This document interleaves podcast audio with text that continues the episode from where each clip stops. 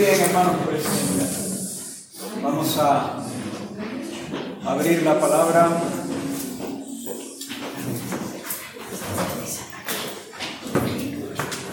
Oramos, ¿vale? Ya, sé que hemos orado, pero permitidme una oración más. El Señor nos, nos guíe en este tiempo. A poner el crono.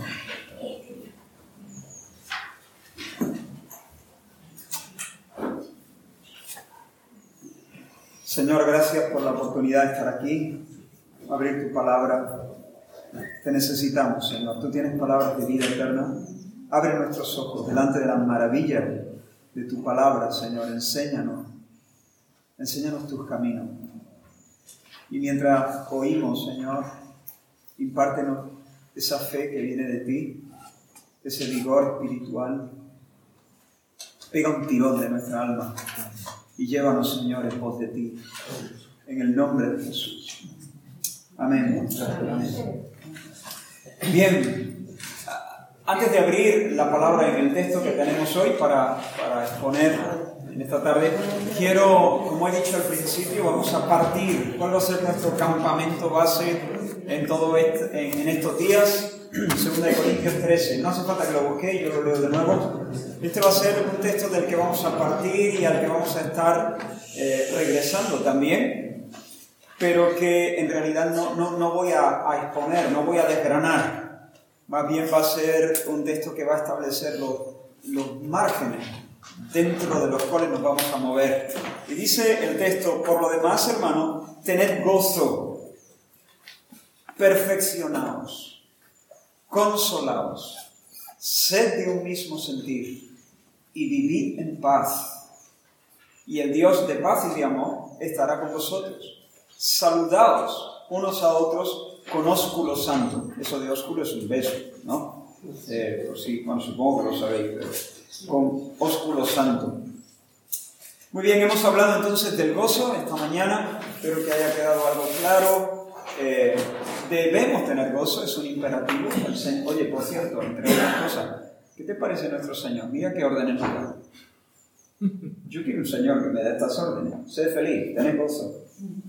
Mi mandamiento para ti es que seas feliz, que tengas gozo. Maravilloso. ¿No te parece? De hecho, este, este mandamiento viene en toda la Biblia, regocijaos en el Señor. Siempre, eh, otra vez os digo. Dijimos, ¿cómo se hace esto? Bueno, en la medida en que nosotros creemos la verdad de Dios, el Señor nos infunde gozo y paz en el creer. Y esta mañana hemos hablado, digamos, una de las grandes verdades del Evangelio, de las verdades nucleares, de las que están en el tuétano del Evangelio, y es la doble imputación eh, eh, del, del sacrificio de la obra de Jesús. Por una parte, a Él se le imputan nuestros pecados y Él paga por ellos. Hemos, acabamos de cantar, eh, bajaste a los, bajaste a las tinieblas, algo así, ¿no? ¿Cuándo Jesús regresó a los infiernos? O sea, bajó a los infiernos, como dice un credo antiguo. ¿Cuándo? En la cruz. En la cruz Jesús se bebió el infierno. En la, cruz Jesús apuró la copa de la ira de Dios. Allí fue donde él experimentó el infierno. No es que luego Jesús fue al infierno, tomó la puerta. No, no, no. Jesús en la cruz, en el Calvario, experimentó el infierno.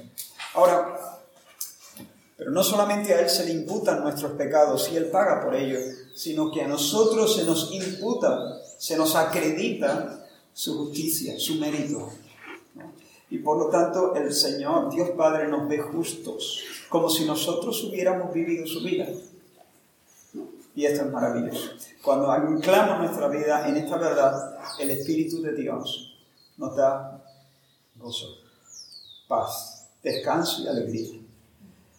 En medio de todas las circunstancias. Si mi gozo no va bien, si estoy en reserva, si estoy teniendo desde hace tiempo no experimento la alegría de la salvación, yo no debo ir en busca del gozo. Yo, yo debo eh, revisar mi fe yo debo ir y hacer como el gusano, abrirme paso. Como decía, ¿quién, dijo esto? John Mueller. No, Moody creo que fue. Fue Moody que dijo, antes le pedía a Dios fe, y, no está mal pedírsela, ¿eh? yo se lo pido, el Señor fortalece nuestra fe, eh, nuestra fe. Pero él dijo, le pedía a Dios fe, luego dejé de orar y abrí la Biblia. Hmm. Porque la fe viene por el oír. Mira que ese versículo no dice, y el oír la palabra de Dios, no dice así. La fe viene por el oír, y algunos dicen, el oír la palabra de Dios. No, así no dice el versículo. La fe viene por el oír. Y el oír viene por la palabra de Dios. Es diferente. La palabra de Dios se lee o se proclama, se escucha y de repente, milagro, los oídos espirituales se abren. Así que tenemos que, yo siempre digo, abre la palabra de Dios, Toma allí tu campamento, recorre de norte a sur, de este a oeste y no suelte hasta que oiga. No suelte hasta que de repente luz, hasta que de repente lo vea. Lo vea, sencillamente. Cinco minutos antes no, pero ahora sí. Lo ve y entonces tu alma danza bajo la luz de la verdad de Dios. bien, hemos hablado del gozo, vamos a hablar ahora del amor los verbos en los que, en los que vamos a estar concentrándonos, aunque ya digo, repito, que no voy a exponerlo, es perfeccionados, consolados, saludados. Perfeccionados, consolados, saludados. Y quiero invitaros a leer un texto muy conocido también, que se encuentra en el Evangelio de Juan, en el capítulo 13. Juan capítulo 13, y vamos a leer desde el versículo 1. Hoy voy a, esta tarde os voy a hacer un reto colosal os voy a llamar a una vida imposible para, para nosotros como criaturas, pero una vida sobrenatural. Y además lo hago con todo el denuedo y con, y, con todo el desparpajo del que soy posible, de que soy capaz. Porque sé que al llamaros a una vida sobrenatural, no os estoy poniendo un tanque en la solapa, no os estoy llamando a una vida eh, de demandas éticas imposibles. Os estoy llamando a la alegría, os estoy llamando al gozo, os estoy llamando a la buena vida. Os quiero llamar a la buena vida. Entonces, Juan capítulo 13, versículo 1 dice,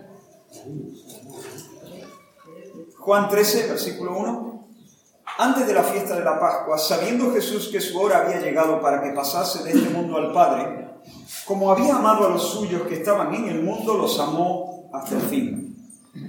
Y cuando cenaban, como el diablo ya había puesto en el corazón de Judas Iscariote, hijo de Simón, que le entregase, sabiendo Jesús que el Padre le había dado todas las cosas en las manos y que había salido de Dios y a Dios iba, se levantó de la cena y se quitó su manto y tomando una toalla se la ciñó. Luego puso agua en un lebrillo y comenzó a lavar los pies de los discípulos y a enjugarlos con la toalla con que estaba ceñido. Entonces vino a Simón Pedro y Pedro le dijo, Señor, ¿tú me lavas los pies? Respondió Jesús y le dijo, lo que yo hago tú no lo comprendes ahora, cuando entenderás después. Pedro le dijo, no me lavarás los pies jamás. Jesús le respondió, si no te lavaré, no tendrás parte conmigo.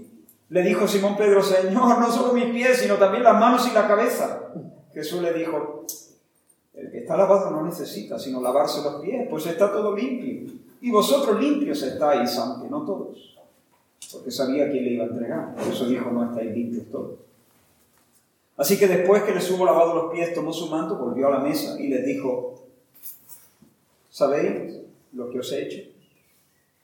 Vosotros me llamáis maestro y señor, y decís bien, porque lo soy. Pues si yo, el Señor y el Maestro, he lavado vuestros pies, vosotros también debéis lavar los pies los unos a los otros, porque ejemplo os he dado para que como yo os he hecho, vosotros también hagáis.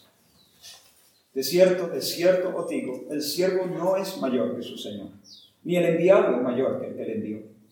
Si sabéis estas cosas, bienaventurados seréis si las hiciereis. Hasta ahí la lectura de la palabra del Señor. Quiero que contemples de nuevo la escena. Métete ahí en el aposento alto con Jesús y, los doce. Allí estaba todo listo. Estaba el lebrillo, estaba la, la, jarra con el agua, estaban los paños de lino, todo listo menos el corazón miope de los doce.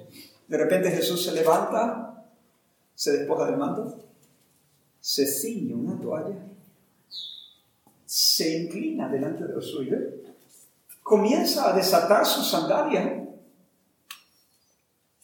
cuando Juan el Bautista pensó en la distancia que había entre el Mesías y él, no se le ocurrió otra figura que esta, precisamente. Él dijo, yo no soy digno de desatar la sandalia. Y él estaba pensando en, en este servicio de lavar los pies. Yo no soy digno de hacer eso. Pero de repente Jesús se inclina, empieza a desatarle la sandalia a sus discípulos y empieza a, lavarle los pies el rey de los siglos, el rey de las criaturas, aquel que tiene sobre sus hombros todos los galones, empieza a lavar los pies, a hacer la acción de un criado de segunda. incluso una escena todavía más chocante, mírale a los pies de Judas.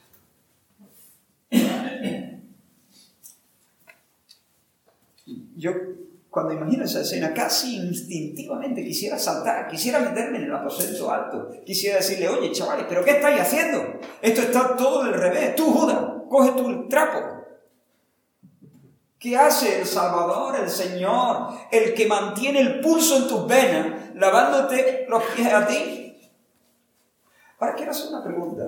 ¿Por qué Jesús le lava los pies a los discípulos? ¿Qué le mueve?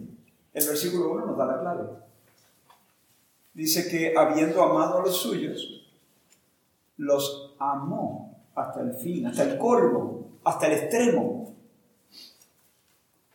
Este, este es un gesto de amor sin mezcla, amor sin límites. Y es importante entender esto, hermanos, porque tú sabes igual que yo, cuántos gestos de aparente amor no son amor en realidad, sino pura exhibición.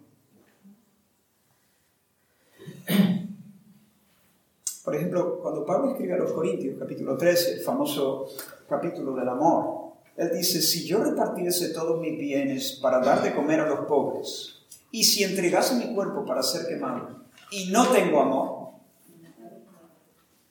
de nada me sirve. Y tú dices, pero un momento, Pablo, vamos a ver. ¿Es posible que alguien entregue todos sus bienes para darle de comer a los pobres y no tener amor? Por supuesto que es posible. Por supuesto que es posible. Claro que es posible. Entonces, ¿para qué entrega uno? O sea, uno entrega, vende todo, todo lo, que, lo que tiene, toma todo lo recaudado, lo entrega a los pobres, sin amar a los pobres. Entonces, ¿qué le mueve a esa persona? Bueno, le pueden mover muchas cosas. A lo mejor quiere granjearse una reputación, que en su ciudad pongan una plaza a su nombre, ganarse el cielo, expiar, eh, eh, expiar culpas, yo qué sé. Puede haber muchas motivaciones que no son amor. Por ejemplo, Jesús nos pone un ejemplo de ambición personal detrás de una apariencia de piedad. El Señor dijo, cuando pues des limosna, Mateo 6, no hagas tocar trompeta delante de ti, como hacen los hipócritas para ser alabados de los hombres. De cierto digo que ya tienen su recompensa. ¿Te has dado cuenta de lo que ha dicho Jesús? Cuando den limosna, no te anuncies. No hagas que el fuego te alumbre, como hacen los hipócritas que lo que quieren es un aplauso. Y un aplauso recibe. Por lo tanto, ya tienen su recompensa. ¿Qué buscaba? Un aplauso ya. ¡Hala! Ya tienen su recompensa. Pero vosotros cuando deis limosna, hacerlo de manera sin, sin que se note, buscando otra recompensa. No tendrás el aplauso de nadie, pero el que te va a recompensar es tu Padre que ve en lo secreto y que te recompensará en público. ¿Ves cómo se puede dar limosna, vender, se puede servir en la iglesia, se puede llevar un ministerio, se puede predicar, se puede, se puede eh, entregar el cuerpo hasta el martirio sin amor. Exhibición. El verdadero servicio no busca nunca el interés personal. El que sirve con un corazón puro nunca está buscando promocionarse o escalar nuevas cimas. Lo que quiere es darse. No procura afirmarse, lo que procura es edificar al otro, a aquel a quien le regala su fuerza, su tiempo, su talento, su servicio. Aquel que es movido por ambiciones personales en realidad no sirve, se sirve. Si, si yo estuviera buscando un aplauso, si yo estuviera buscando en este momento, y solo Dios conoce a cabalidad mi corazón, yo procuro, oro al Señor, que nunca me mueva una motivación falsa. Pero yo, yo tengo que velar sobre mi propio corazón. Si yo estuviera aquí granjeando una reputación, o, o, que vosotros tuvierais un buen concepto de mí, o que lo que sea, ¿no? que fuese egoísta, en realidad parece que os sirvo, pero en realidad estaría sirviéndome, sería un autoservicio y yo sería un cero a la izquierda, a los ojos de Dios. Pero quiero que mires esa, escena en el aposento alto. Jesús está lavando a los, a los discípulos los pies, movido por un amor sincero, un amor sencillo, sin agendas ocultas, sin pretensiones egoístas, lo hace sencillamente para satisfacer necesidades. No está buscando nada, está buscando dar. ¿Qué hace Jesús? Bueno, lavar los pies. ¿Y por qué? Pues porque los tenéis sucios. ¿Y qué busca? ¿Cómo que qué busca? Porque estéis más cómodos. Que estéis más cómodos. Y aparte, daros un ejemplo que lo necesitáis más que el aire que respiráis. Está procurando el bien, el bien del alma, dar, darles un ejemplo. Y está procurando el bien de la comunidad, de, los suyos. No se trata de una, de una, pose, no es un gesto ensayado de piedad o de humildad, es una demostración sencilla, contundente de su naturaleza, de su carácter. Y ahora, en realidad yo creo que Jesús está haciendo lo que siempre ha hecho. Para Jesús este no fue un gesto extraordinario. Para Jesús esto no fue una cosa eh, fuera de lo normal. Jesús sencillamente está haciendo lo que siempre ha hecho. Dar. Servir por amor. Y quiero, yo sé que el año pasado, si no recuerdo mal, en algún momento, cuando hablamos de la pureza del sexo en el matrimonio, mencioné algo de lo que voy a mencionar aquí. Pero aún a, a riesgo de ser reiterativo, aunque ahora lo voy a expandir un poco, pero para mí esta es una de las verdades más revolucionarias que yo he encontrado en la escritura.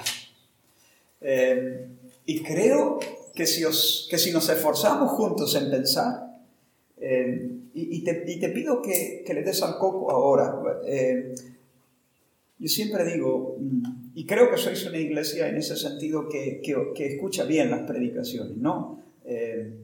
No lo digo para halagaros, sino que tengo esa sensación. A veces hay gente que escucha las predicaciones esperando una frase que le pegue un meneo emocional, uh, se le ponga el vello de punta, pero en realidad no sigue la... pero yo os pido que, que le demos al coco, que intentemos seguir el razonamiento. No importa si sientes más, si sientes menos. Si eso se te clava en el corazón luego estalla, eso puede revolucionar nuestra vida, nuestra adoración, nuestro servicio y todo. ¿Y cómo lo sé? Bueno, porque en cierta medida lo he experimentado y lo sigo experimentando. Así que sé que esto alimenta, porque me alimento a cada, a cada rato de estas cosas. Quiero invitarte. Dejamos nuestro pasaje por el momento. Jesús, los doce, el aposento alto, Jesús lavando los pies de sus discípulos, y quiero llevarlo muy atrás, muy atrás, la Biblia comienza diciendo en el principio creó Dios los cielos y la tierra. Pero tengo una pregunta. ¿Qué pasó antes de Génesis 1.1? Solo responded en vuestra mente. Quiero llevaros, quiero que nos remontemos a la eternidad pasada, cuando no existía la tierra, ni el cielo, ni, la, ni las galaxias, no había ángeles, no había energía, no había espacio, no había tiempo, no había número, no había nada, excepto Dios. Antes de Génesis 1.1, Dios, solo Dios. Una pregunta un poquito más difícil. Seguimos con la teología, teología propia, teología... ¿Cómo era la vida? ¿Era Dios feliz? Esta es una pregunta importante. ¿Era Dios feliz antes de Génesis 1.1? ¿Estaba completo? ¿O acaso la creación fue una maniobra de Dios para satisfacer una necesidad personal? Dios dijo, bueno, soy, una, soy un ser increíble, pero no tengo nadie que me cante una canción. Entonces voy a, voy a ser criatura, que, que por lo menos lo adviertan. No, por supuesto, si nosotros decimos que la creación fue una maniobra, un movimiento de Dios para satisfacer una carencia o una necesidad que él tuviera, estaríamos blasfemando, estaríamos diciendo que Dios no es Dios, porque Dios, para ser Dios, necesita ser independiente.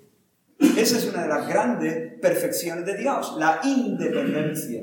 Dios es independencia. Me, me encanta cómo Él se revela a Moisés en la zarza. ¿Recuerda? Moisés ve que una zarza está ardiendo, pero no se consume.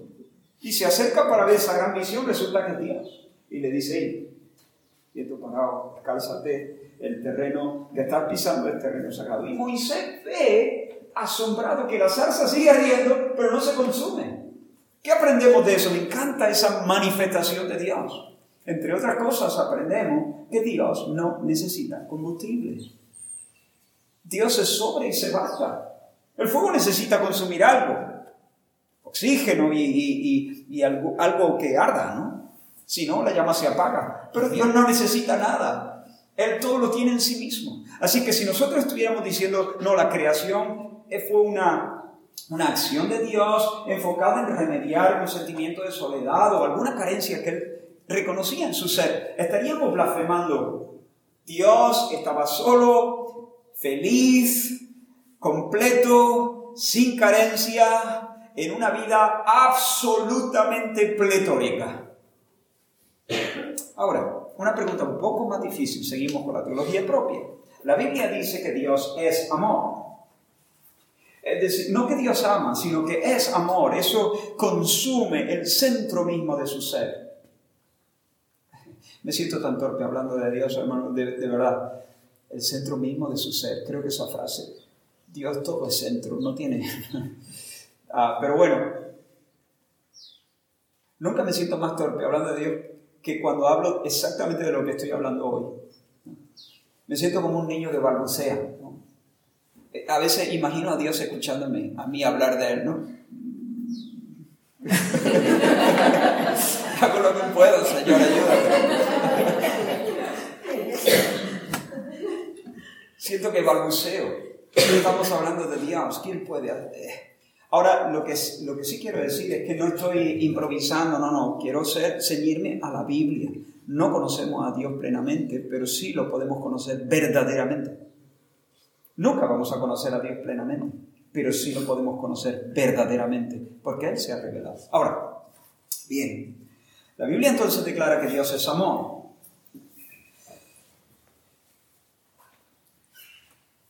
Pero Dios puede ser amor antes de Génesis 1.1. Cuando el amor por definición es la entrega voluntaria para el beneficio del otro. No hay cosmos, no hay ángeles, no hay ninguna criatura, nada, ni energía. Ahora, no, responde, solo, solo piensa, Kabila. Antes de Génesis 1.1, Dios puede ser amor o Dios comienza a ser amor a partir de que Él crea criaturas. ¿Cómo podemos afirmar que Dios es amor desde la eternidad si solo Él habitaba la eternidad? Bien, aquí es donde tendremos que, tenemos que hablar de la doctrina más maravillosa, la doctrina más fascinante, la doctrina más misteriosa, la doctrina más difícil de todas, la doctrina más sorprendente de todas. Y es la doctrina de la Trinidad. La Trinidad. Acabamos de cantar del Dios Trino, ¿no? Creo en nuestro Dios, el Padre, en su Hijo, Cristo, el Rey, creo en el Espíritu Santo. El símbolo de Atanasio lo describe así. Y ahora leo literalmente el símbolo de Atanasio. Adoramos a un Dios en la Trinidad y a la Trinidad en la unidad, sin confundir las personas, sin dividir la sustancia. Una es, en efecto, la persona del Padre, otra la del Hijo y otra la del Espíritu Santo. Pero tienen una misma divinidad, una gloria igual y una misma coeterna majestad. El Padre es Dios, el Hijo es Dios, el Espíritu Santo es Dios y sin embargo no son tres dioses, sino un solo Dios. Y en esta Trinidad nadie es antes o después, nadie es mayor o menor, sino que las tres personas son igualmente eternas y del mismo modo iguales. Hay que adorar la unidad de la Trinidad y la Trinidad en la unidad. Bueno, ¿lo entiende? Bueno, más o menos, más o menos ¿no? Todas nuestras mentes patinan un poco hablando de la Trinidad, pero básicamente podemos entender, no son tres dioses, es un solo Dios que subsiste en tres subsistencias o en tres personas diferentes. El Hijo es Dios, pero el Hijo no es el Padre. Cuidado con los unitarios o los solo Jesús. Cuidado, están, se hacen pasar por evangélicos, pero no son evangélicos. Ellos tienen una antigua herejía llamada el modalismo.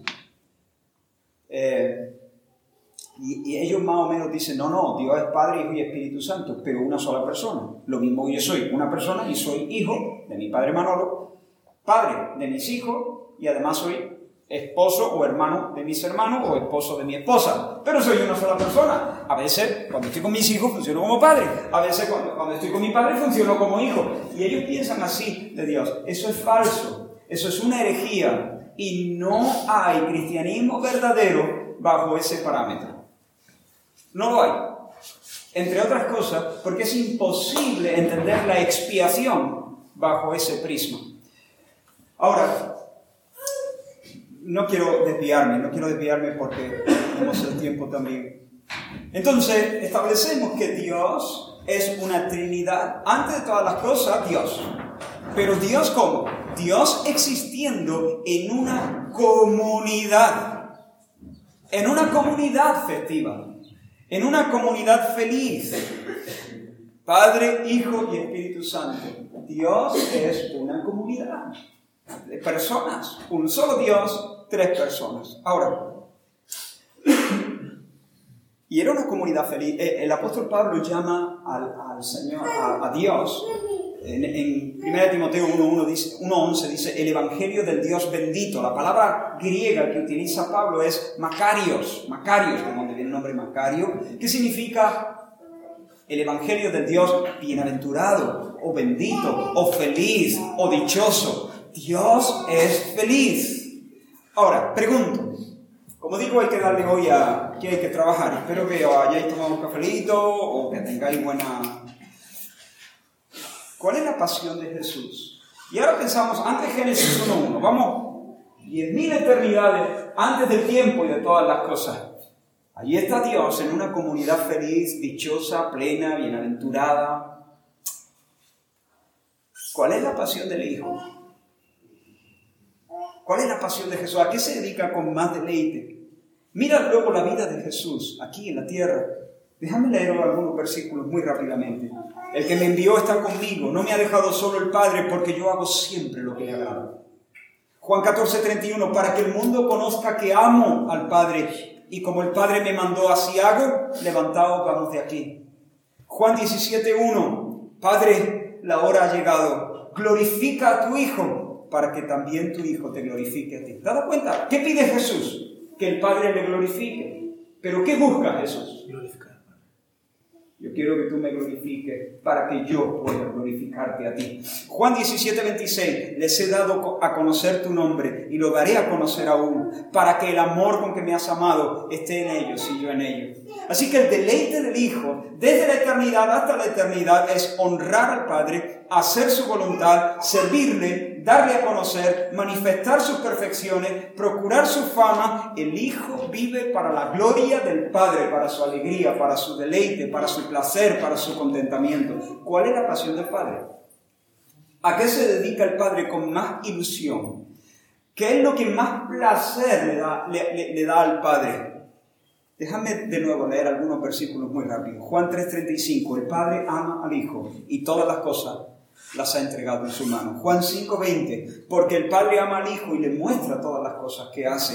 Mateo 17:5, he aquí una voz desde la nube que decía, lo he visto esta mañana, este es mi Hijo amado en quien tengo placer, complacencia a él escuchar. Salmo 2, del 7 al 8 y luego el versículo 12, yo publicaré el decreto, el Señor me ha dicho, mi hijo eres tú, yo te engendré hoy, pídeme y te daré por herencia a las naciones, como posesión tuya los confines de la tierra. Y más adelante dice, honrar al hijo. En otras versiones dice, besar al hijo.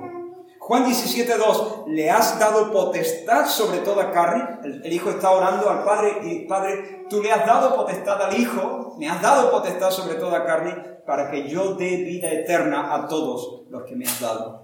Juan 17.24, Padre, aquellos que me has dado, quiero que donde yo estoy, también ellos estén conmigo, para que vean mi gloria que me has dado, porque me has amado, escucha esta frase, porque me has amado desde antes de la fundación del mundo.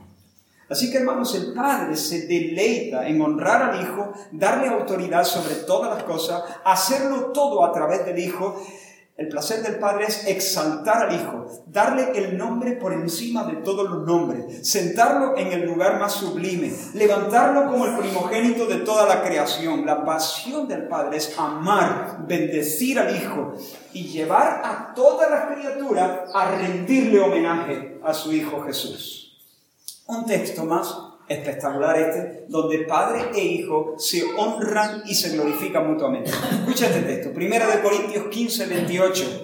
Pero luego que todas las cosas le estén sujetas, dice Pablo, cuando todas las cosas estén sujetas a Cristo, entonces también el Hijo se sujetará al que le sujetó a él todas las cosas, para que Dios sea todo en todos. En otras palabras, cuando ahora mismo lo que está ocurriendo es esto. El Padre está poniéndolo todo a los pies del Hijo. Y cuando todas las cosas estén sujetas a los pies del Hijo, el Hijo mismo tomará todo eso y él mismo se sujetará al Padre, a aquel que sujetó a él todas las cosas. Con este fin, que Dios Padre sea el todo en todos. ¿Qué está haciendo ahora mismo el Padre? Poniéndolo todo a los pies de Jesús. ¿Qué va a hacer Jesús cuando todo esté a sus pies? Recogerlo todo y ponerlo todo a los pies del Padre. ¿Qué hace el Padre? Honrar al Hijo. ¿Qué hace el Hijo? Honrar al Padre. ¿Cuál es la pasión del Espíritu Santo? ¿A qué se dedica el Espíritu Santo con más placer? ¿Qué es lo que más ilusión le hace al Espíritu Santo? Juan 16, 14, 15. Jesús hablando del Espíritu de Dios dice, Él me glorificará, porque tomará de lo mío y os lo hará saber. Todo lo que tiene el Padre es mío. Por eso dije que tomará de lo mío y os lo hará saber. Déjame ponerlo con otras palabras. Cuando Él venga, Él me va a glorificar. Él va a mostrar lo glorioso, lo hermoso que yo soy. Porque Él va a tomar de lo mío. Él va a tomar lo del Padre él va a tomar de lo mío y de lo del Padre, porque lo que tiene el Padre es mío, lo mío es del Padre. Él tomará de lo del Padre, Él tomará de lo mío, porque lo del Padre es mío y lo, mío es del Padre. No estoy haciendo un trabalengua, espero que se esté entendiendo. Y Él os lo va a manifestar, para que veáis cuán glorioso soy yo y cuán glorioso es el Padre. ¿A qué se dedica el Espíritu con más pasión y con más ilusión? mostrar la gloria del Padre, mostrar la gloria del Hijo, mostrar la gloria del Padre y del Hijo. Cuando tú le pides, Señor, por favor, Espíritu Santo, muéstrame la gloria de Cristo. El Espíritu Santo nos dice, uff, ya estamos otra vez. Qué pereza. No. Cuando de corazón queremos, buscamos al Señor y decimos, quiero ver la gloria del Hijo. El Espíritu Santo, eso es lo mismo.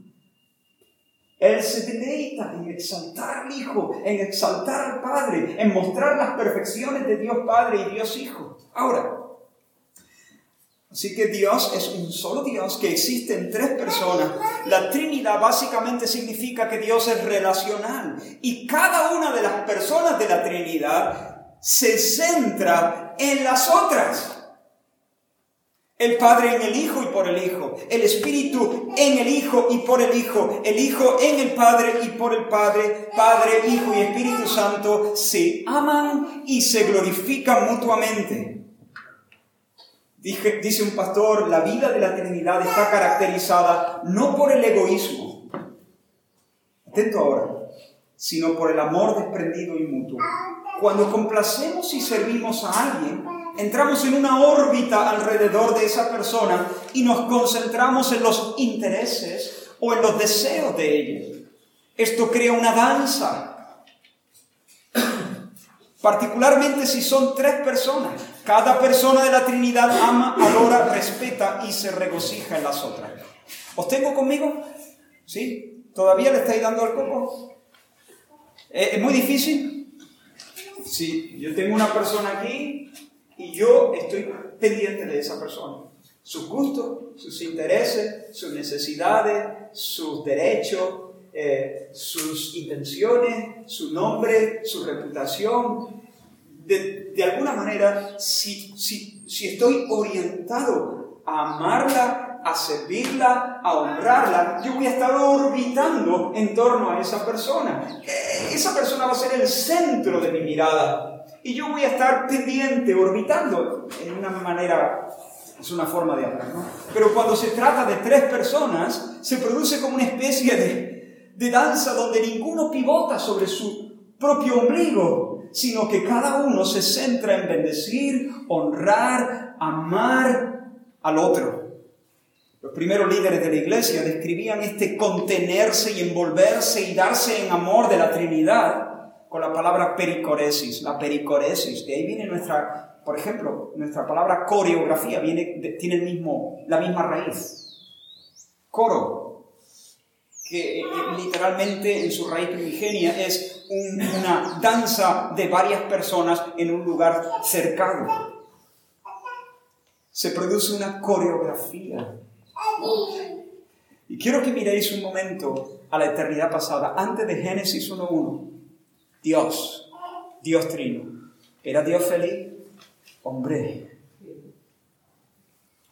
no se puede ser más feliz. Dios feliz.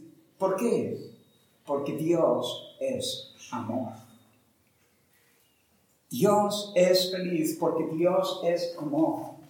El Padre, el Hijo y el Espíritu Santo viven desde la eternidad hasta la eternidad dándose, abriéndose al otro, entregándose al otro. Y ahora leo una cita de un teólogo llamado Cornelius Plantinga, Está buenísima. Dice, Padre, Hijo y Espíritu Santo se glorifican mutuamente. En el centro del universo, el amor desinteresado es la dinámica de la vida trinitaria de Dios. Las personas contenidas en Dios se exaltan, comulgan o tienen comunión y se respetan mutuamente, es decir, ceden ante el otro, ceden ante el otro. Cuando los primeros griegos hablaban de la pericoresis en Dios, se referían a que cada persona divina lleva a las otras en el centro de su ser. Cada persona envuelve y abraza a las otras en un movimiento continuo de apertura y aceptación. Por lo tanto, la vida interior de Dios está repleta de consideración por otro. Una cita un poco más fácil, de C.S. Lewis, el autor de las Crónicas de Narnia. En el cristianismo, dijo él, Dios no es una cosa impersonal ni estática, ni siquiera una sola persona, sino una actividad dinámica y palpitante, una especie de drama, una vida, casi como, y no crean que estoy siendo irreverente, una especie de danza. Hermanos, si Dios fuese simplemente una persona, no podría haber sido amoroso antes de Génesis 1. Le faltaría el otro. Sin embargo, porque Dios es trino, es una comunidad. Él es amor desde la eternidad hasta la eternidad. Confieso que cuando yo era joven, jovencito, me rayaban un poco algunos textos que hablaban cuando Dios se expresaba de esta manera, por amor a mí mismo, lo haré por amor a mí mismo, ¿nunca te ha, te ha resultado ese lenguaje un poco, no lo voy a hacer por ti, lo voy a hacer por amor a mí mismo, por amor a mí mismo? Y yo digo, bueno, debe estar bien porque lo dice Dios, pero honestamente me parece un poco egocéntrico. ¿Nadie ha pensado así alguna vez al leer esos textos? Me parece un poco egocéntrico. Sé que debe ser bueno porque es algo que Dios hace. No hay un abrismo de egoísmo allí. Es el Padre amando al Hijo. Es el Hijo amando al Padre. Es el Espíritu Santo amando al Padre y al Hijo. No hay una brisna de egoísmo en Dios. Dios es una comunidad de amor palpitante, de amor festivo, de alegría. Esta es la vida salvaje, esta es la vida feliz, esta es la vida abundante. Eso es vida. Eso es vida. Ahora, ¿Cuál es el fin entonces del hombre? Allí estaba Dios, feliz, jubiloso, completo, sin carencia. No había nadie más, yo no estaba allí, no podía predicar, tú no estabas allí, no podía hacerle un culto, no podía servir, no había ángeles, no había estrellas, no había tiempo, no había espacio, no había energía. Entonces, ¿por qué Dios creó si era tan feliz? Si no nos necesitaba, ¿por qué le dio por crear? En una manifestación sin igual de bondad y generosidad, su amor rebosó. Su amor explotó. ¿Por qué hemos sido creados? ¿Para qué hemos sido creados? ¿De qué va la vida? Esta pregunta es bien importante, pero bien importante. Yo creo que cuando, si podemos responder esto, estamos tocando piedra. ¿eh? ¿Para qué hemos sido creados? Mira, hermano, Dios no nos creó para obtener. Dios nos creó para compartir. Para compartir. Dios nos creó porque tuvo un deseo generoso de que nosotros fuésemos parte de la coreografía. Dios era tan, tan feliz tenía una conciencia de ser tan feliz. Cuando Dios piensa en sí mismo, Él piensa y entre otras cosas dice, pero qué feliz soy. Dios es muy consciente de ser feliz y de no poder ser más.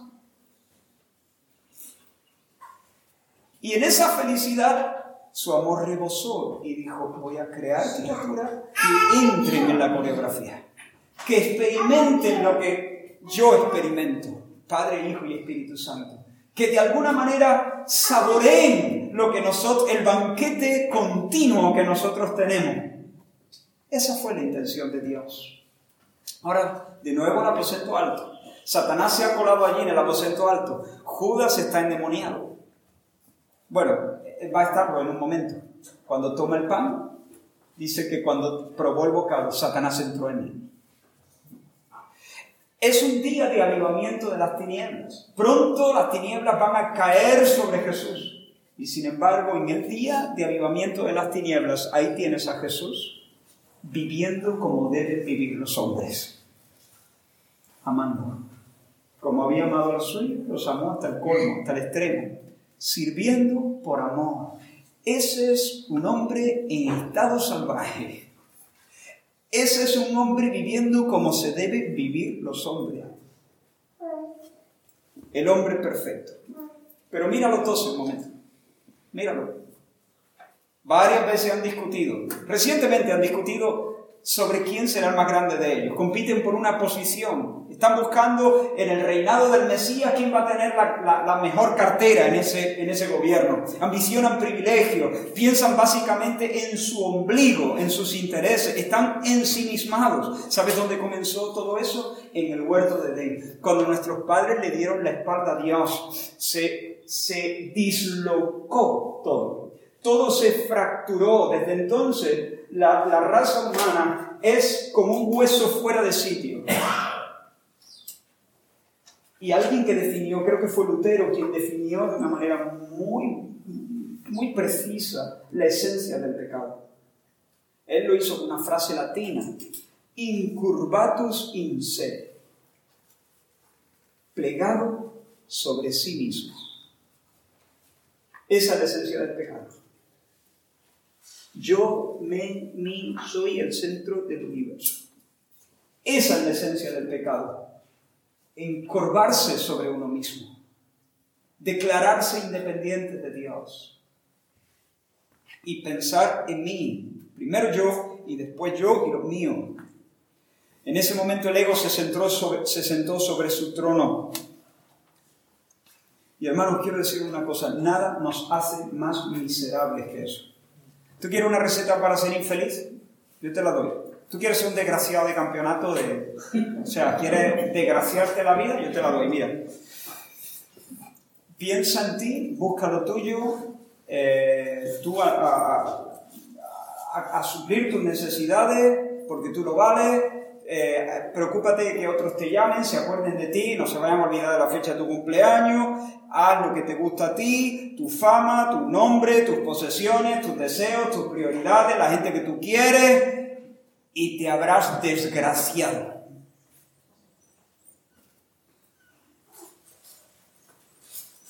Te habrás desgraciado. Recuerdo, a mí me, encanta el mar, me, gusta, me gustaba bucear eh, meterme con la ola, en plan, ahora ya me dan más respeto, pero cuando era niño me daba igual. Me metía allí la ola de estas olas fuertes que te, que te, te, pegan un revolcón así y en realidad pues yo me metía hondo y a veces te pillaba una de estas que llevaban corriente y, y, no sabía, a veces, no sé si os ha pasado a vosotros, pero a veces después de la, tú estás por debajo de agua y después del revolcón tú no sabes si se sale por ahí o se sale por ahí. tienes que mirar donde hay más luz, ¿no? Y donde hay más luz, entonces, ah, bueno, era por aquí, ¿no? O era por aquí, y ya no sabes si está boca arriba o boca abajo. Hay gente nadando para abajo, pensando que la vida, el descanso, la plenitud está en asegurar lo mío, por lo menos, si no me cuido yo, ¿quién me va a cuidar? Por ahí no hay.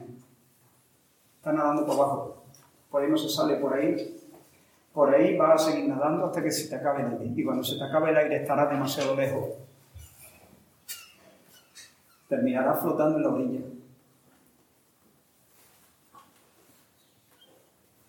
¿Recuerdas una, una, estampa del hombre viviendo de esa manera? El hombre se, se, se, afincó en la llanura de Sinar, ¿recuerdas? En la llanura de Sinar dijeron, hagámonos una ciudad y hagamos, levantemos una, una torre que llegue al cielo. Pero ¿cuál era la intención? ¿Qué era lo que buscaban? Moisés en el libro de Génesis nos dice que el hombre se propuso la empresa de hacerse un nombre. Hagámonos un nombre. Es decir, seamos famosos.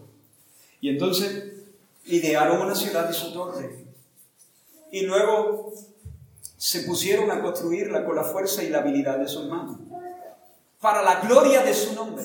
Es decir, Babel es la ciudad del hombre, porque se originó en el hombre, por el hombre, porque el hombre la construyó con sus manos, y para el hombre, porque estaba destinada a ser para la fama, la gloria y la, y la alabanza de los hombres.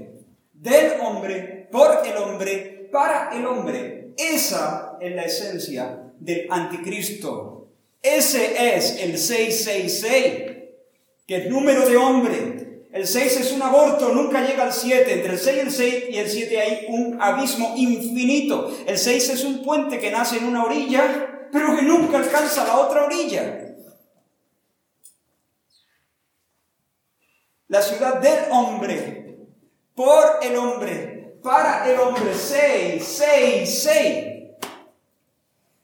Pero la palabra de Dios nos dice que todo es de Él, porque se origina en Él, Él es el origen.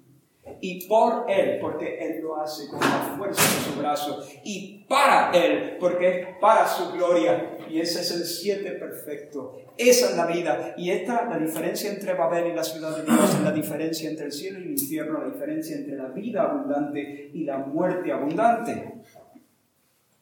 Ahora, mira de nuevo Jesús, estamos acercándonos a la mitad. No, estoy de broma. No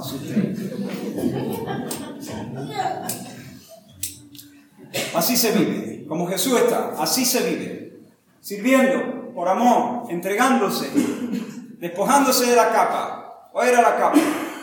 Venga la toalla.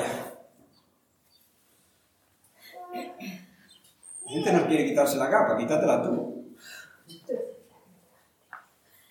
Quítatela tú, yo me voy a quitar la capa. Ahora, digo entre paréntesis, dado cuenta que en estos versículos aparece varias veces la palabra sabiendo, sabiendo Jesús, sabiendo Jesús, que su hora había llegado para que pasase al Padre, sabiendo que, que el Padre le había dado en las manos todas las cosas, sabiendo que de, Dios venía y a Dios iba, sabiendo, cuando alguien no sabe, no se quita la capa.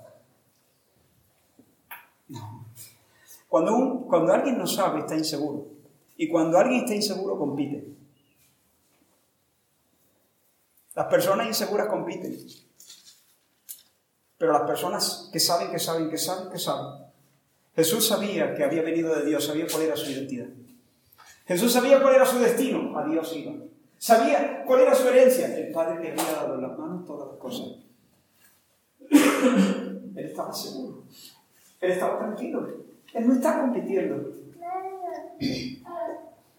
Cuando una persona se encuentra, yo he conocido a algunas personas así, cuando tú te encuentras con una persona verdaderamente humilde, tienes la sensación de estar delante de un rey.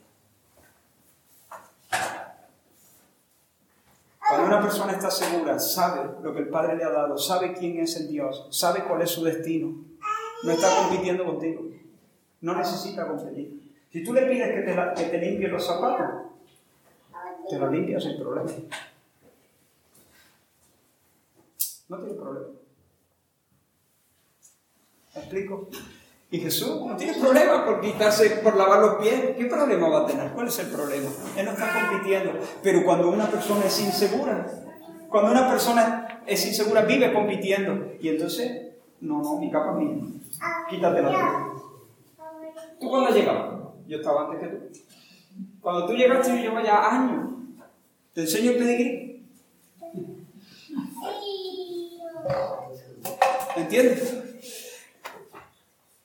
Ahora, termino, termino este, esta idea. Termino esta idea.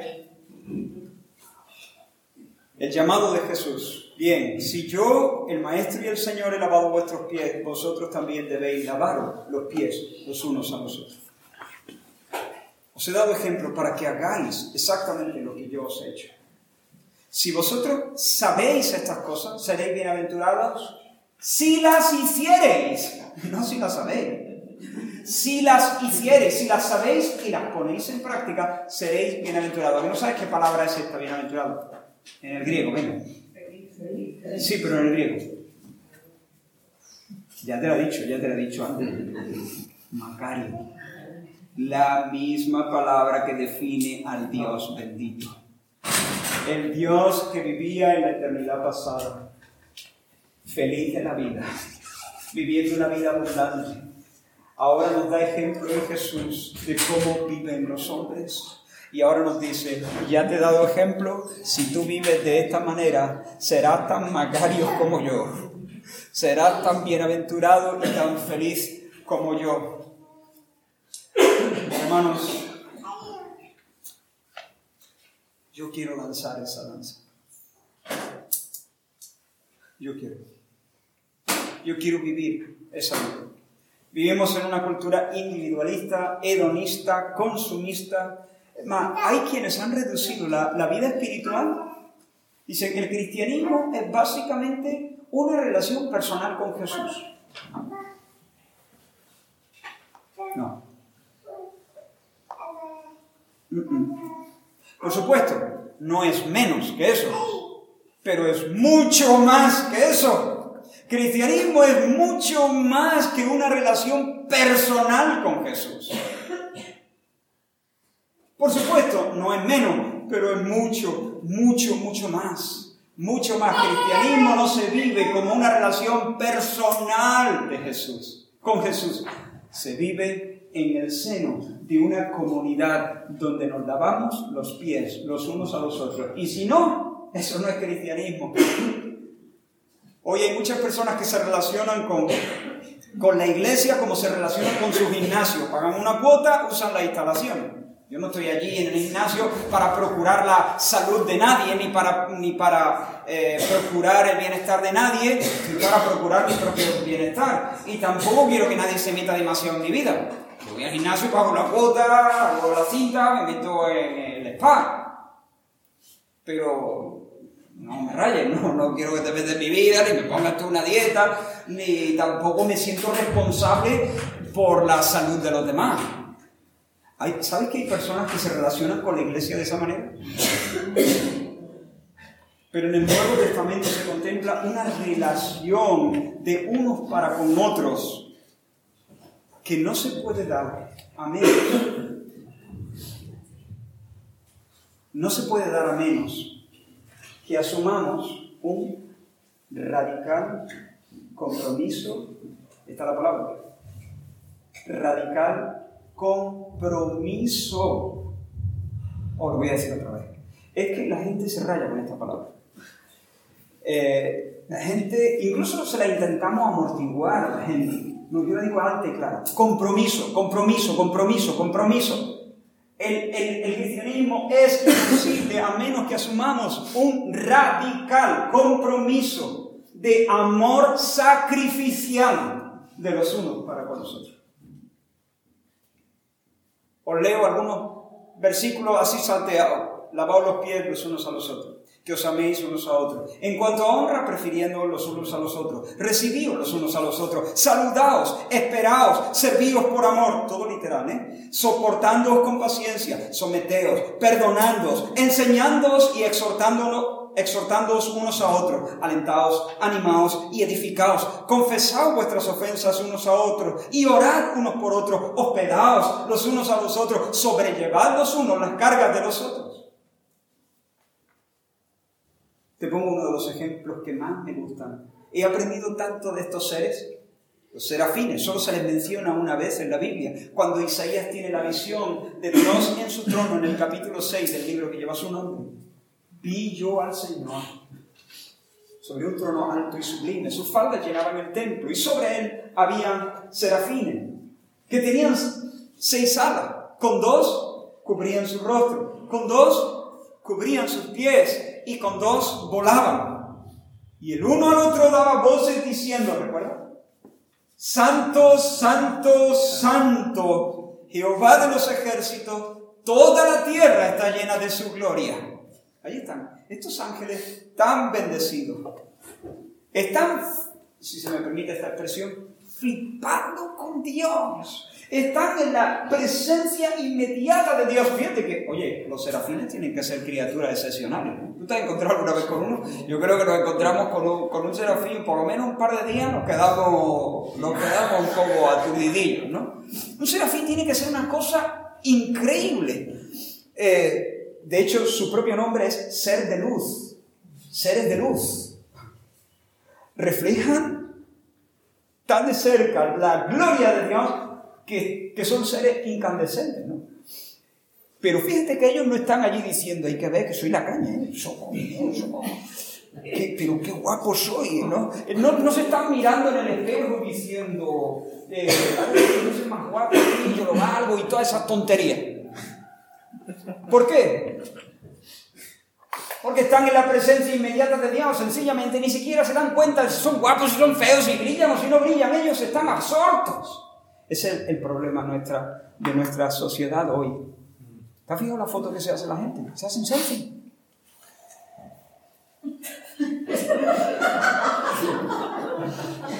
Antes nuestras fotos no eran así. Nuestras fotos nunca han sido así.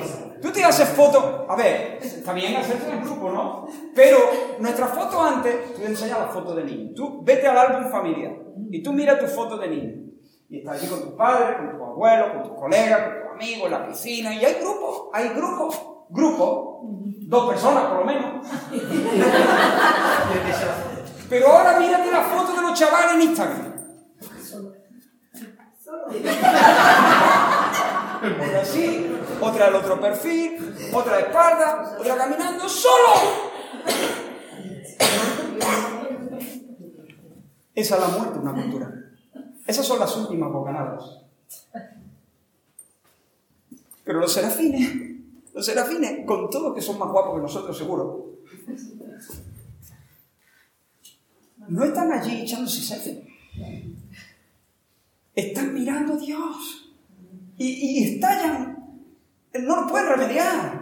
Santo, santo, santo, santo, santo, santo, Jehová de los ejércitos, la tierra entera está llena de su gloria, santo, santo. Y el otro le dice, sí, sí, es más santo, es más santo. Y el otro se une y dice, más, es más todavía, es más santo, es más santo, santo, santo. Así se la pasan y no se aburren. ¿eh?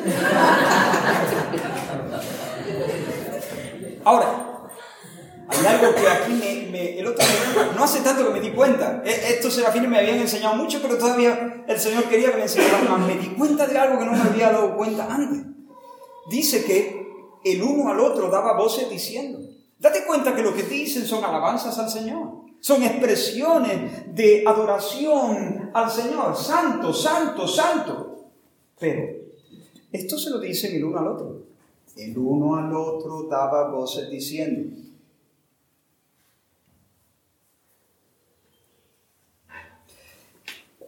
No le está diciendo santo a su colega, está diciéndole santo al Señor.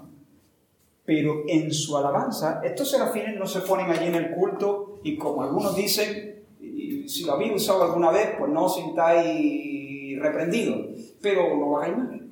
Eh, a veces, a, veces los cultos se dice, ahora hermano, Estamos aquí en la presencia del Señor. Olvídate ahora del que está a tu derecha y a tu izquierda. Concéntrate en, eh, concéntrate en el Señor. Error.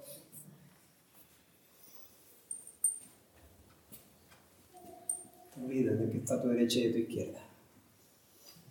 La, la, alabanza congregacional es congregacional. Y fíjate, el serafín este, eh, nuestro, nuestro compañero en la adoración, no se olvida del que está a su lado. Le dice al que está a su lado, santo, santo nuestro Dios, es santo. Y el otro le responde, santo, santo, santo, santo. Es decir, están adorando a Dios, están disfrutando de Dios, pero están echando leña al fuego de la candela de su hermano Serafín. Están ministrando a Dios verticalmente, pero están ministrándose unos a otros, apoyándose y sirviéndose unos a otros a un nivel horizontal quiero lanzarte un reto, sé cómo ellos. Por eso cuando estamos y hay gente nuevita o hay niños, oramos de tal manera que nos entiendan. Porque la oración es para Dios, claro. Pero la oración también es para los niños. Y para nuestro, y para nuestro hermano. Ah, yo, yo quiero... Uh, uf, uf. Venga, voy, a soltar algunas cosas y voy a terminar. Sí, sí, sí. Sí, voy a saltar, voy a saltar porque es que...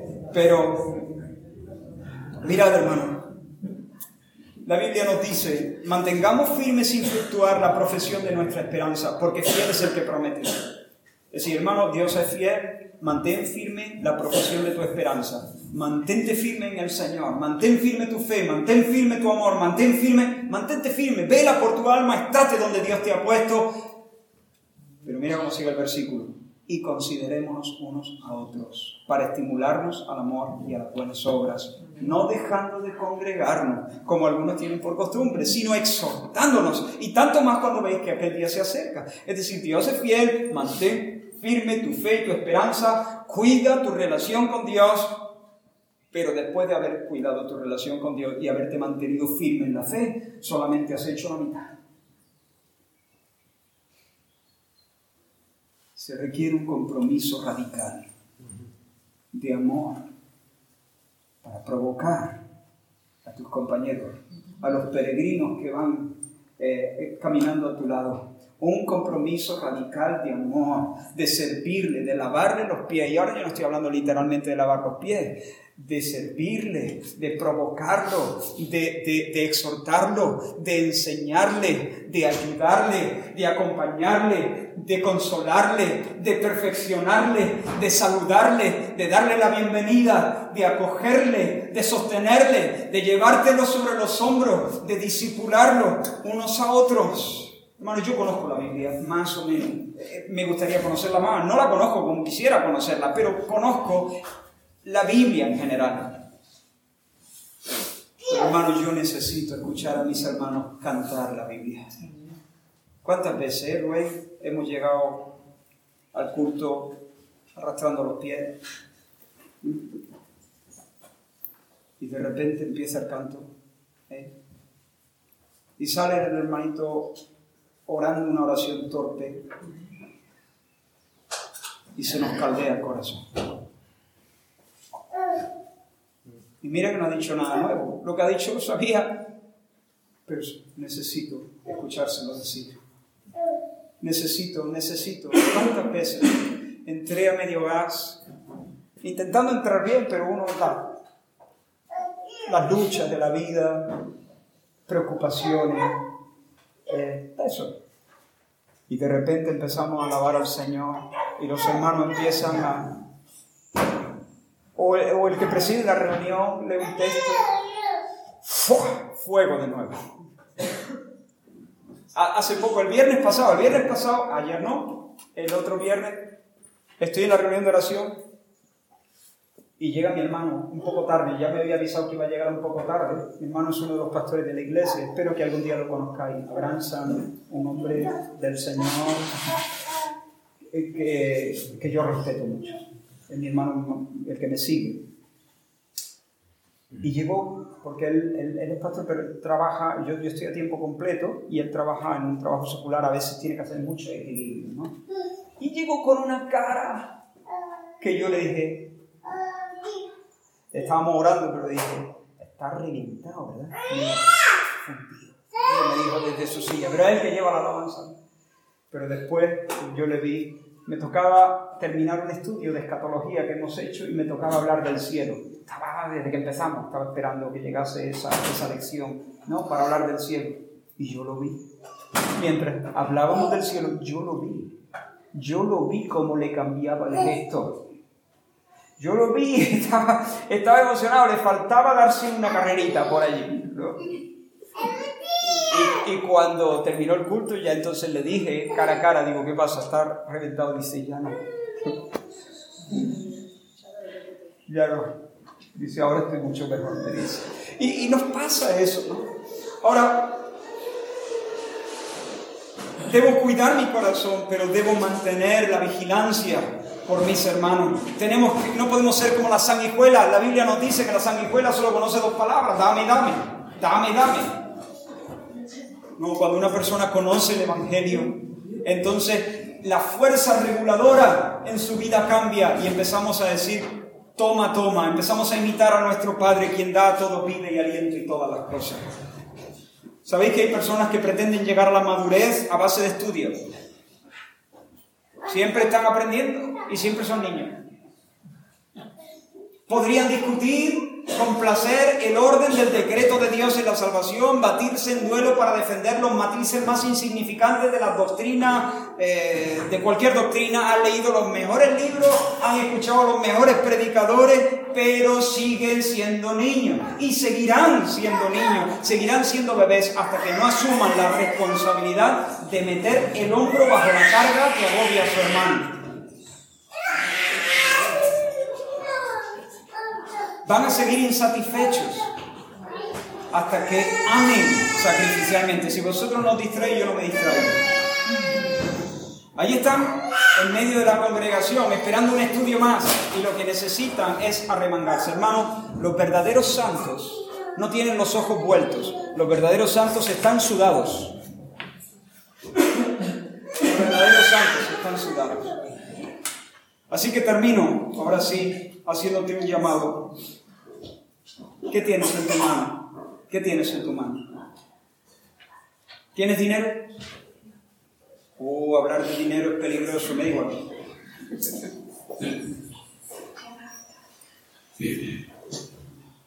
¿Te asusta?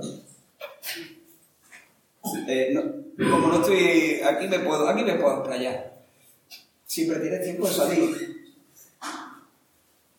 ¿Quieres dinero? Que no criemos. Tu dinero no es para ti. Tu dinero es para la gloria de Dios. Por supuesto, uno tiene que proveer para los suyos. Por supuesto, tienes que comer y tienes que vestir. Pero tú quieres la vida abundante o quieres morirte, eh, quieres nadar para abajo. ¿Quieres nadar para abajo o acumular? ¿Quieres la vida abundante? Vive de una manera sobria, reparte. Sin que nadie lo sepa. Que no criemos. Llorar rico, dice Santiago. Vuestro oro se ha enmohecido. ¿Cómo se enmohecen las cosas? Allí, quieto, criando Pero cuando se menea, cuando se mueve, cuando se usa, eso no críamos. Vuestras riquezas se han enmohecido y testificarán contra vosotros, dice Santiago. Dios no está en contra de la riqueza. Dios está en contra de la acumulación egoísta de bienes. ¿Qué tienes? ¿Tienes casa? Hazlo por ti. ¿Qué tienes? ¿Tienes tiempo? Ora intercede. A lo mejor estás jubilado, tienes buena parte del día, podrías estar intercediendo por la obra del Señor. Visita, acompaña, disipula. Tienes conocimiento, tienes experiencia, conoces la palabra del Señor, la doctrina, disipula a otro. Acércate a alguien, ofrécete para caminar con él durante un trecho del camino. Tienes habilidades naturales, haz túnicas como dorcas para las viudas. Lava los pies por la mesa. El Señor te ha equipado con un don espiritual y no es para distinguirte, es para que suplas necesidades. ¿Y sabéis cómo Dios derrama dones sobre una iglesia o sobre una persona más bien? Cuando esa persona, esta es la mejor manera de descubrir los dones. No es haciendo test. es estándote con los ojos abiertos para ver quién tiene una necesidad y se puede suplirla. Al loro, al loro. ¿Dónde puedo arrimar? donde, y allí mismo uno se va dando cuenta de cuáles son las gracias con las que el Señor nos dota. Incluso, no solamente uno se da cuenta, sino es que allí Dios dice, este no lo tienes, pero te lo doy, todo. Porque al que usa lo que tiene, que dice el Señor, se le dará más. Pero al que guarda lo que tiene, aún lo que tiene, se le quitará. Así que tenemos que darle muerte a esa sanguijuela egoísta que dice, dame, dame, dame. Tenemos que salir de nuestro mundo pequeño, tenemos que amar sacrificialmente. Y ahora termino, volvemos al campamento base y así cierro. Perfeccionaos, perfeccionaos, tened gozo, perfeccionaos. Esta palabra en el griego es catartizo, la primera vez que, si no recuerdo mal, es la primera vez que sale en el Nuevo Testamento, cuando Santiago y Juan están remendando las redes en la barca de su padre Zebedeo, remendando las redes. Ya sabéis, habían fanado en el lago durante la noche, las redes se rompen, se deshilachan, y por la mañana los pescadores, antes de guardar, irse a dormir, eh, remendaban las redes para prepararlas para el trabajo de la siguiente noche. Juan y Santiago, Jacobo, su hermano, estaban remendando las redes, catartizo. Catartizo es eh, reparar o ajustar o completar algo. Y, aquí eh, el apóstol Pablo utiliza la misma palabra, perfeccionados. Eh, podría decirlo, remendados, estar velando para que el otro, que es un soldado del Señor, una soldado del Señor, en medio de la lucha a veces nos deshilachamos, nos falta, nos falta una enseñanza, nos falta entender mejor el concepto, nos falta eh, una ayuda, nos falta un abrazo, nos falta, no sé, para que podamos estar listos y fuertes para la próxima batalla. Perfeccionados, perfeccionados. Yo quiero que estés pensando ahora mismo. En medio de la, ahora no, no, no te pido que pienses en la iglesia universal Ahora pido que pienses en la congregación local. Hay gente muy distinta a ti. De hecho, la, iglesia es una comunidad muy extraordinaria, porque porque hay personas aquí que nunca os habríais relacionado entre vosotros si no fuera por el Evangelio. Sois tan distintos. Yo no os conozco, pero lo imagino. Pero el Evangelio os, ha unido de una manera. Dicen que dos personas que superan, que, que, superan, no es supera la palabra que estoy buscando, pero que salen vivos de un naufragio juntos, sobreviven a un naufragio eh, agarrados a una tabla juntos, sus corazones quedan ligados para siempre. No lo pueden evitar. Ya sea que uno es de Podemos y otro de Vox. No importa. Sobreviven a ese naufragio dos noches en alta mar, agarrados a la misma tabla, y luego pueden discutir hasta que les salga espuma por la boca por el tema de política, pero en el fondo de sus corazones se tienen un cariño y un aprecio y sabe que algo, porque han tenido una experiencia vital que les une. Y este sabe que este le entiende, y el otro sabe que este le entiende, porque hay algo que los ha fundido, que los ha unido para siempre. Han sido compañeros en alta mar y eso une pues hermanos, si hay algo que une, es haber experimentado el perdón de los pecados, la salvación que el Señor nos ofrece, compartir la misma esperanza. Eso sí que une. Y hay personas aquí que pueden ser de PSOE, otros de Vox, otros de Podemos. Eh, bueno, si hay alguien de Podemos, luego hablamos. No, es de broma. No me quiero meter ahí. No. Ah, eh, puede ser del Barça, del Madrid, diferentes culturas, diferentes edades, pero hay algo que nos une. Perfeccionados, consolados, saludados unos a otros con ósculo santo, un beso sin hipocresía, un beso sin discriminación. Yo te lanzo este reto. Asegúrate que te, que te relacionas con todos los miembros de la iglesia. Asegúrate que tu casa está abierta a todos los miembros de la iglesia. Te lanzo este otro reto. Que puedas decir, y si no, no le des al Señor hasta que cambie tu corazón de tal modo que puedas decir con sinceridad y con gusto a cualquiera, eres bienvenido a mi casa. Mi casa es tu casa. Eso sí, no porque nadie se aproveche ni abuse de, esa, de esa oferta. ¿no? Todo hay que decirlo. Y mira lo que va a pasar. Así termina nuestro texto, campamento base. Y el Dios de paz y de amor estará con vosotros. ¿Qué significa eso? Dios siempre está con nosotros.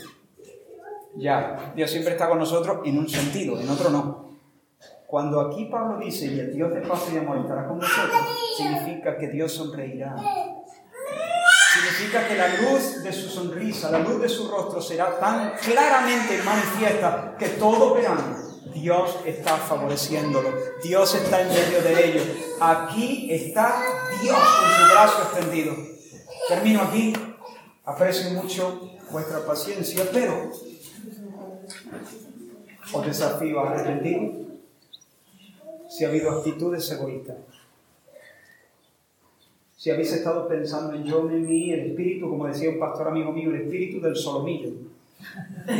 Solo mi. Solo mi yo. Solo mi yo, ¿no? Hay ese espíritu del solomillo que entristece al Espíritu Santo y mata la vida espiritual en una iglesia. Y dile, Señor, perdóname. Perdóname. Perdóname, porque mira, mira, mira, mira que estoy nadando para adentro, Señor. Estoy nadando para el fondo, pensando, molesto porque aquel no se acordó de, mi fiesta, de, mi fecha de cumpleaños. Y se acuerdan de todo menos de mí. Y, y, y, además mm, vino aquel que acaba de llegar, lo ha puesto en este ministerio, y yo que llevo aquí una eternidad, eh, estoy todavía relegado y tal, y yo, y yo, y yo, y, me, y, mi, y mi derecho, y mi nombre, y mi Hermanos, si vosotros os arrepentís, si nosotros nos arrepentimos de eso, empezamos a vivir como los serafines, adorando al Señor, pero también echándole leña al fuego en la candela de nuestro hermano, lavando los pies como el hombre verdadero Jesús en el día en que reina la tiniebla, cuando Satanás está a punto de caer encima, si nosotros hacemos eso, podemos esperar un avivamiento de parte del Señor y que sea notable que Dios de paz y de amor está con nosotros. El Señor los bendiga.